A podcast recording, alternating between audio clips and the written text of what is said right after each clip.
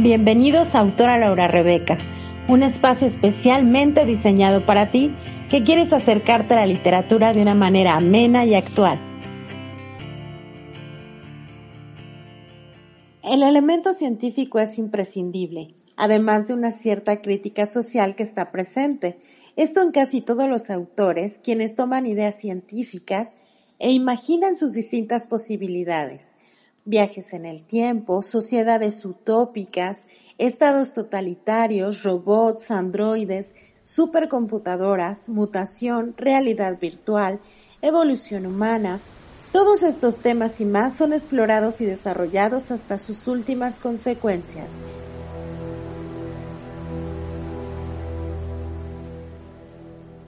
En la década de los años 30 del siglo pasado, la edad dorada del género, las revistas Pulps presentan una imagen que muchas veces no iba a la par de su contenido.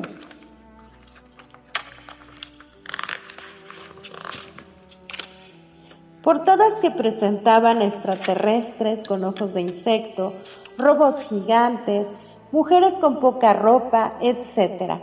Mientras que en su interior los textos de autores como Isaac Asimov o Arthur Clarke poco tenían que ver con dicha imagen.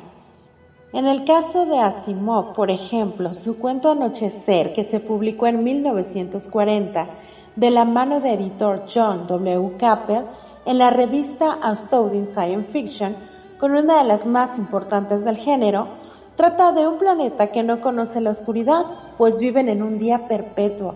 Es considerado uno de los mejores relatos cortos de toda la historia. Arthur C. Clarke y Robert H. Heyland van dotando al género de un cierto rigor científico que le da seriedad en contraposición a lo que ocurría en el cine. La era McCarthy, el terror al comunismo, se ha instalado en los Estados Unidos, pero sobre todo en Hollywood. La Junta de Actividades Antiamericanas vigila y controla con brazo de hierro todo lo que llega a las salas de cine, busca y cree encontrar propaganda soviética en todo lo que se produce en la industria cinematográfica. Muchos actores y directores se quedan sin trabajo, pero las películas de ciencia ficción con sus robots gigantes y sus platillos voladores son poco o nada censuradas, son tan inofensivas a ojos de la Junta que realmente tienen cierta libertad, libertad creativa. En 1934 se estrena Frankenstein, película que recaudará la fabulosa cantidad de 5 millones de dólares, una fortuna para la época. En 1936 llegaría a las salas Flash Gordon, que es considerado la primera space opera, y es un éxito rotundo. La ciencia ficción ha llegado para quedarse en el cine.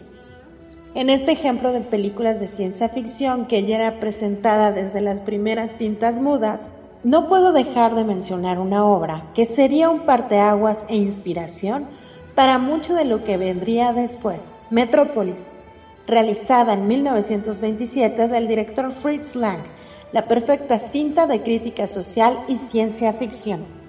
Con la llegada de la televisión, era casi imposible que no existieran programas dedicados al género. Quizá los más importantes sean como le han nombrado en México, Dimensión Desconocida, Star Trek, series que por sí mismas ya abarcarían cada uno de los artículos independientes, y desde hace algún tiempo se discute en los países de habla hispana que ciencia ficción no es el término adecuado, sino ficción científica, y que se le llamó así por un error de traducción, porque la manera ciencia ficción más bien significaría que hablamos de ciencia de mentiritas o no corroborada, equivocada o fantasiosa, un planteamiento de orden científico no verdadero, en lugar de un planteamiento ficticio propio de la literatura que versa sobre la ciencia. Sin embargo, ya está muy enclavado en la mente de las masas, en la cultura popular el término y por eso no progresa su contraparte, ficción científica.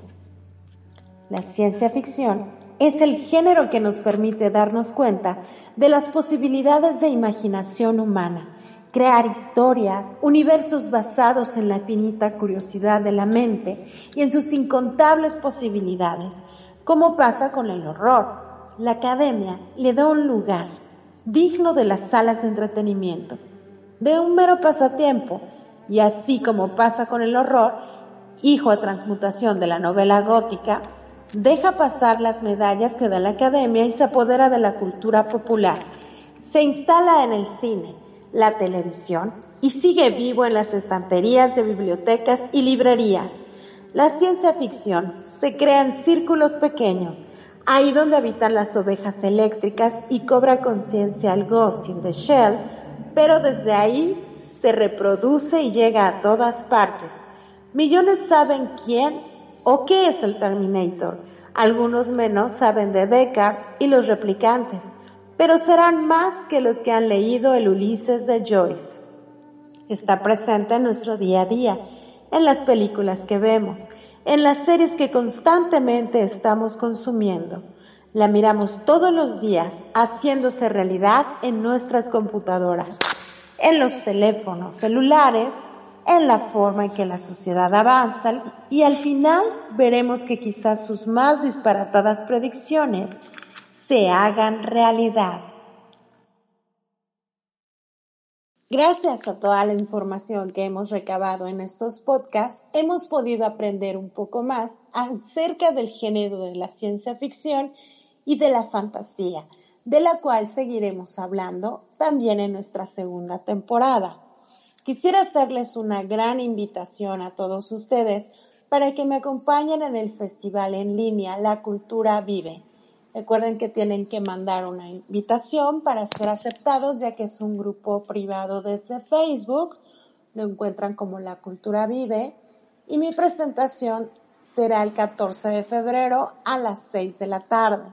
Espero que puedan entrar a Facebook. Estaré compartiendo una nueva de mis obras en una antología llamada Relatos de Amor para este mes, 14 de febrero en nuestro final de temporada estaremos hablando de esa obra, pero no te pierdas la presentación este 14 de febrero, este es nuestro anuncio, 14 de febrero a las 6 de la tarde, desde el festival virtual La Cultura Vive.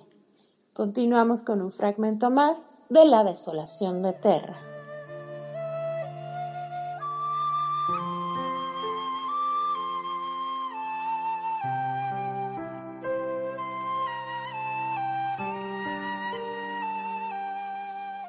John y Nadia planeaban cómo salir del confinamiento en el que estaban.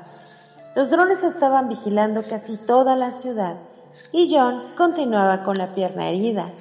Nadia sintió la necesidad de poner sus manos sobre la herida de John para así sanarle. Este conocimiento le había venido así, como si ya lo conociese, desde hacía mucho tiempo atrás. Poco a poco la pierna de John comenzó a restaurarse y ambos pudieron salir del lugar.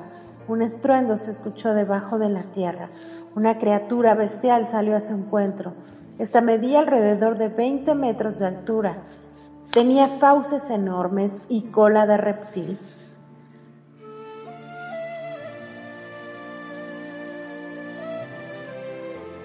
Con su cola arrasaba todo lo que podía y ellos comenzaron a huir de ella se escondían entre edificios y escuchaban los gritos de desesperación de la gente. La neblina oscura había tomado el control de toda la ciudad. Nadia llamó con la mente a los ceros del océano. Se acercó lo más que pudo al mar. Le pidió una ballena que enviara el mensaje a la ciudad perdida. Diles que la batalla en tierra ha comenzado y es necesario que envíen a su ejército. Dejó a John en un faro. Le pidió aguardar ahí hasta que volviera con su madre y llamando esta vez a las sirenas, le pidió que cuidaran de él. De regreso, solo desolación encontraba su paso. Los ojos de las personas tenían un negro profundo y parecían no tener alma. Algunas tenían rostros llenos de ira y muerte, y otras eran sometidas por criaturas semejantes a reptiles. El caos había transformado Terra en un escenario desolador. Cada vez que algún humano tenía miedo, los demás seres se alimentaban de él y se hacían más fuertes. Por eso causaban terror y todo el daño que podían. También se alimentaban de la violencia, la ira y las malas emociones. Al reinar el caos, ellos crecían en número. Vladimir había recibido órdenes de ir por su esposa y resguardarla en el búnker. Se le había dicho que su hijastra era ahora un peligro para la humanidad, junto con otras personas que debían encontrar, para así alejar a la fuerza oscura que estaba reinando en el mundo. Así que tomó su auto y se dirigió hacia su casa. Encontró a la madre de Nadia y le informó sobre lo que ahora pasaba.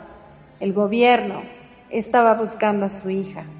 Ella se resistió, pero le ganaba en fuerza. Al final fue imposible.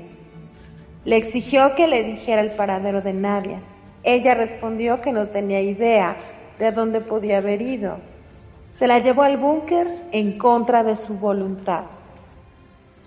De regreso a Kibufo, y James se sentía con mayor seguridad en sí mismo y le preguntó al águila qué era lo que había acontecido en su ausencia. Tu padre te contará todo al llegar. Sin embargo, alguna misión debes tener en todo este asunto. El oráculo ha sido destruido. Por mucho tiempo estuvo engañando a muchos, ocultando parte de la verdad y enseñando con esto mentiras que han afectado el equilibrio entre reinos. Por ahora, la montaña nos espera. Al descender, Ijame, Kaira, su madre la abrazó. Te he esperado por mucho tiempo, hijo. Ahora es tiempo de conciliar tu doble naturaleza. Lo llevó a una cueva y su padre salió de ella. Exclamó. Bienvenido a tu reino, hijo. Has sido guiado hasta aquí y atravesaste el portal de los seres de luz.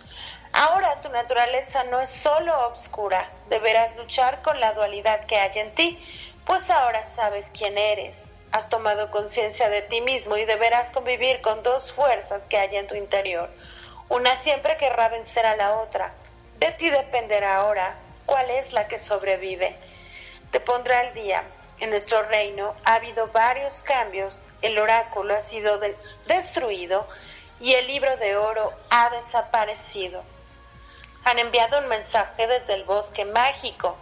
Lennox y su ejército están alistándose para partir a Terra. La energía oscura ha tomado el control de ella, sometiendo y esclavizando a la humanidad desde el interior. Las criaturas con naturaleza de reptil y servidores de ella atormentan de día y noche a todos.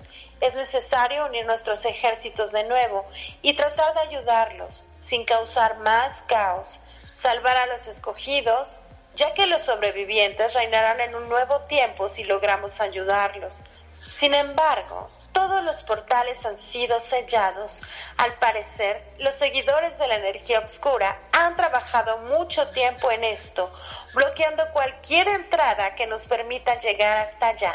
Debemos ser cautelosos. Soy un ser condenado. Si intervengo en esto, sería juzgado por beber sangre y no se me permitiría estar en ningún ejército. Triana podría ayudarte. Destruido el oráculo, algunas leyes han debido cambiar y en tu naturaleza también está ser un guerrero. Hay fines más grandes y el equilibrio entre reinos debe ser la prioridad. ¿Volveré a ver a Indira entonces? Si el alfa y omega lo permite, así será. Y Jame pidió estar un momento solo y en secreto derramó una lágrima por saber que volvería a ver a su amada. Por la noche tuvo una visión. En ella vio de nuevo al mismo muchacho que había visto en sus sueños. Una serpiente estaba a punto de morderlo mientras dormía. Impotente trató de despertarlo. Todo se veía difuso.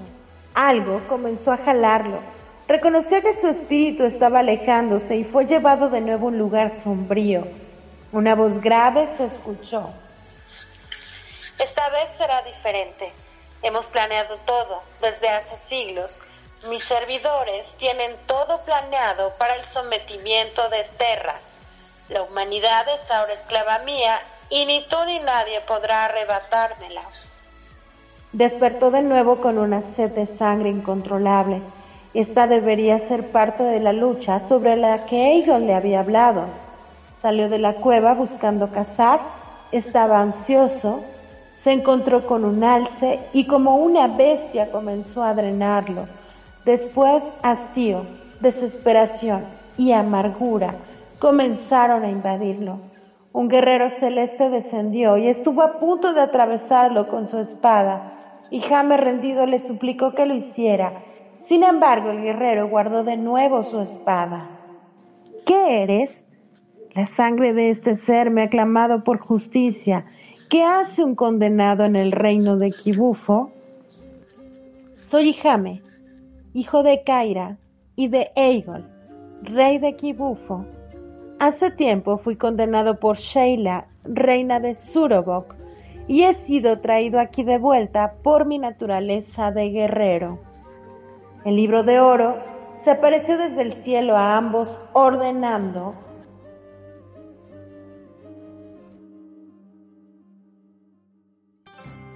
Es necesario que viva. Vuelve con los guerreros y diles que se debe respetar la vida del vampiro para un fin mayor. Si preguntan quién ha dado la orden, dirás que el libro de oro lo ha ordenado. Arrodillado el guerrero dejó a Jame y la visión del libro desapareció. Y Jame volvió de nuevo a contarles la visión y lo sucedido con el libro. El ejército de Kibufo estaba listo para partir hacia el bosque mágico.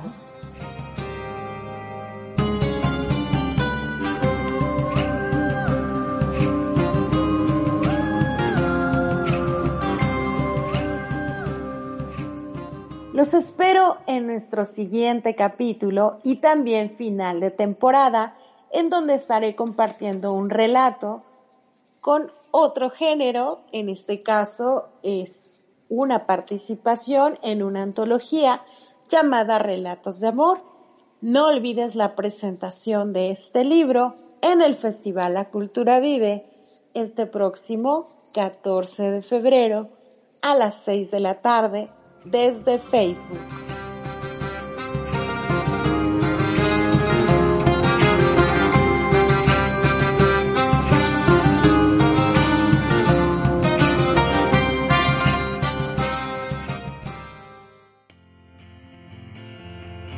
Te esperamos en el siguiente podcast con nuevas recomendaciones y textos. Síguenos en nuestras redes sociales que son Facebook, autora Laura Rebeca, Instagram, Laura Rebeca 24 y en YouTube como autora Laura Rebeca.